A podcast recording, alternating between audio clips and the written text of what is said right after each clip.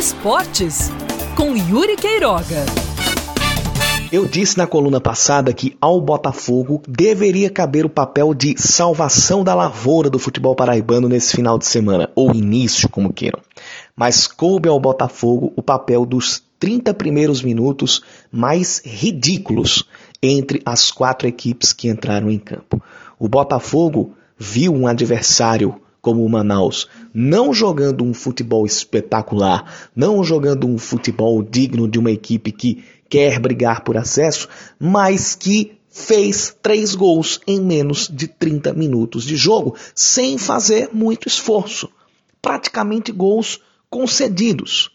O primeiro, numa bola aérea, a defesa, que já foi muito forte, tanto ofensivamente quanto defensivamente, para limpar essas bolas aéreas, agora não pode mais ver um escanteio, não pode mais ver uma bola cobrada na grande área, porque é meio gol. E foi o que aconteceu. O primeiro gol foi desse jeito.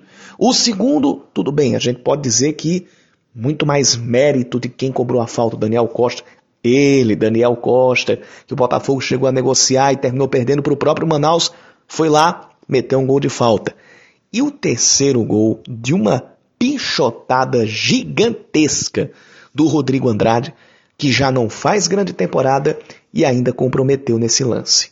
Foram 30 minutos de horror para o torcedor do Botafogo. E nem adiantou o Belo voltar jogando melhor, ter corrido atrás, ter diminuído para 3 a 2 A derrota está na conta. E está na conta por causa desse, principalmente desses minutos em que o Botafogo pichotou, comprometeu, cometeu erros horríveis e deu ao Manaus a possibilidade de aproveitar as chances e mesmo não sendo tão brilhante, mesmo não sendo nem de longe brilhante, ser competente. Deu a, deu a chance do Manaus ser competente, aproveitar as chances e construir a sua vitória. Manaus venceu por 3 a 2 sobe para 14 pontos, ultrapassa o 13 na, zona, na, na, na tabela de classificação, vai para a sexta posição, o 13 agora é o sétimo, e o Botafogo está na zona de rebaixamento, sem estar empatado com nenhuma outra equipe. Agora o Belo tem um ponto de desvantagem em relação ao Paysandu, que é o oitavo colocado, e dois em relação ao 13. E o próximo jogo do Botafogo é contra o líder Santa Cruz, e é lá no Arruda muito mais difícil de conquistar algum grande resultado. Se o Botafogo pontuar contra o Santa Cruz, já é grande coisa, apesar de que até mesmo o empate já não está valendo muito para o Botafogo.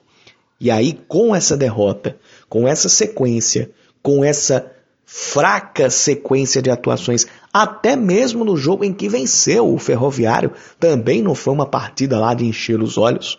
O Botafogo traz para si uma pressão que joga contra. Quanto mais perde, mais cria pressão. Quanto mais pressão cria, mais chance tem de perder os próximos jogos. Ainda mais quando se trata de adversários mais qualificados.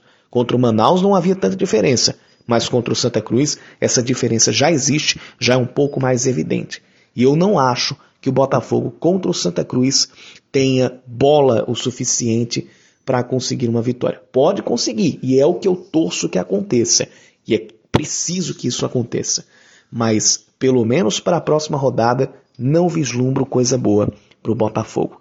E, infelizmente, tanto para o Belo quanto, quanto para o 13, a realidade é buscar se manter na Série C para o ano que vem. Acesso, infelizmente, ficou uma coisa inviável.